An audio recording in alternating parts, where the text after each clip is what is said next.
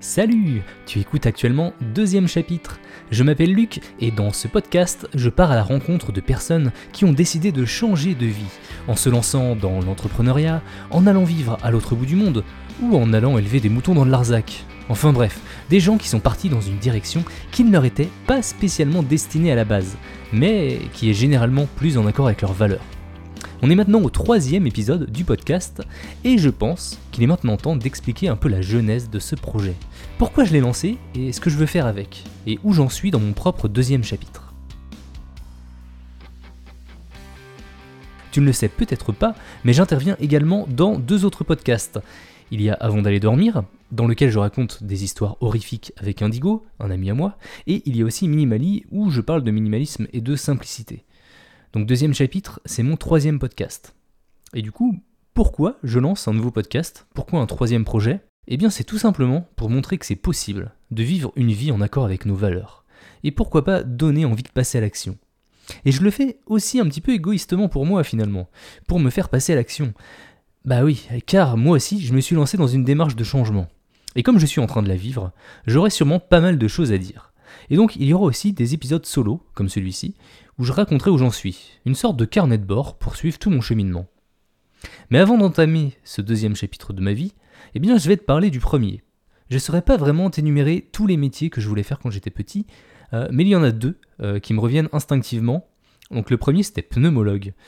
J'avais dû aller en voir un quand j'étais petit et j'avais sûrement dû trouver ce métier cool à l'époque. Mais j'ai absolument rien fait pour pousser cette idée. Euh, plus tard, dans l'adolescence, je dirais, euh, j'avais envie de devenir ingénieur du son. Mais je voyais ça un peu comme euh, quelque chose d'inatteignable, je sais même pas pourquoi d'ailleurs. Je me mettais moi-même des barrières et je gardais cette envie juste pour moi dans un coin de ma tête. En parallèle, il y a toujours eu un ordinateur chez moi et je me suis passionné pour l'informatique dès mon plus jeune âge. Donc c'était la voie qui me semblait la plus logique pour moi et je me suis orienté vers celle-ci. Je suis rentré assez tôt dans le monde du travail, j'avais tout juste 21 ans, donc deux ans après mon bac, euh, j'ai rejoint une entreprise plutôt cool dans l'informatique. Euh, j'ai fait plusieurs métiers au sein de cette entreprise. J'y évolue tranquillement et tout va bien. Mon histoire aurait pu s'arrêter là. Mais il s'est passé quelque chose. Eh bien, à 28 ans, je suis devenu papa. Et je sais pas si ça le fait pour tous les nouveaux parents, mais moi, ça m'a fait euh, énormément réfléchir au sens de ma propre vie. Et à, ce que je voulais faire du peu de temps que j'avais sur cette terre. À ce à quoi j'aspirais vraiment. C'est aussi durant cette période que j'ai entamé ma démarche minimaliste, mais bon, ça j'en parle en long et en large dans Minimali, donc n'hésite pas à aller y jeter une oreille. Mais pour la faire courte, quand je suis devenu papa, j'ai dû faire face à la réalité. J'avais beaucoup, beaucoup moins de temps pour moi, et je devais composer avec. Alors mon temps est devenu une ressource précieuse. Et ce dans quoi je le passais devait vraiment compter. J'ai donc eu deux réflexions en parallèle. La première, c'était de me demander ce qui était vraiment important pour moi, trouver mon pourquoi. Pourquoi je veux me lever le matin? Dans quoi je veux investir mon temps? Dans quoi je veux vraiment m'épanouir? Quelle est la valeur qui m'importe le plus dans la vie? La deuxième réflexion que j'ai eue dans la foulée, c'était de me demander si mon job répondait à ces critères. Car effectivement, j'y passe du temps là-bas, alors autant que j'y prenne du plaisir. Mon pourquoi est venu assez facilement. J'en suis vite arrivé à la conclusion que je voulais être présent pour ma famille, m'épanouir dans ce que je fais et être libre de disposer de mon temps comme je l'entends. En un mot, je voulais être libre. Au même moment, je commençais avec Indigo avant d'aller dormir, et j'ai découvert le monde du podcast, et ça m'a tout de suite énormément plu. Et donc, je voulais aller encore plus loin. Alors quelques mois plus tard, j'ai lancé Minimali, un projet beaucoup plus personnel. Je tenais donc ma source d'épanouissement, c'était de raconter des histoires en produisant des podcasts. Et puis, le Covid est arrivé. Moi qui faisais déjà un peu de télétravail par le passé, et eh bien maintenant, je passais 100% de mon temps à la maison pendant le confinement. Et ça m'a enlevé environ 1h30 à 2h de transport par jour. Et ça m'a aussi fait gagner une heure le midi avec ma famille. Bref, ça a été un énorme levier pour me faire gagner du temps. Et donc en avoir plus avec ma famille, et aussi pour continuer tranquillement mes podcasts dans mon coin. On peut dire ce qu'on veut, mais je pense qu'on devrait prendre en compte les temps morts, comme par exemple la pause du midi ou euh, bah, les temps de trajet, et bien comme du temps de travail, et donc également les prendre en compte quand on compte son taux horaire. Enlever ces temps morts, m'a fait le même effet qu'une augmentation. Je consacre moins de temps pour mon travail et je suis payé le même salaire. Je commençais donc à toucher du doigt quelque chose d'intéressant. J'avais du temps pour ma passion et pour ma famille. Et maintenant, revenons au présent, et euh, au début de mon deuxième chapitre. Donc la période de confinement touche à peu près à sa fin. euh, j'ai pu négocier pour continuer mon télétravail à 100%, et j'ai donc toujours ce temps libre que j'ai pu récupérer pour mes projets et pour mes proches. Je vais donc dans le bon sens.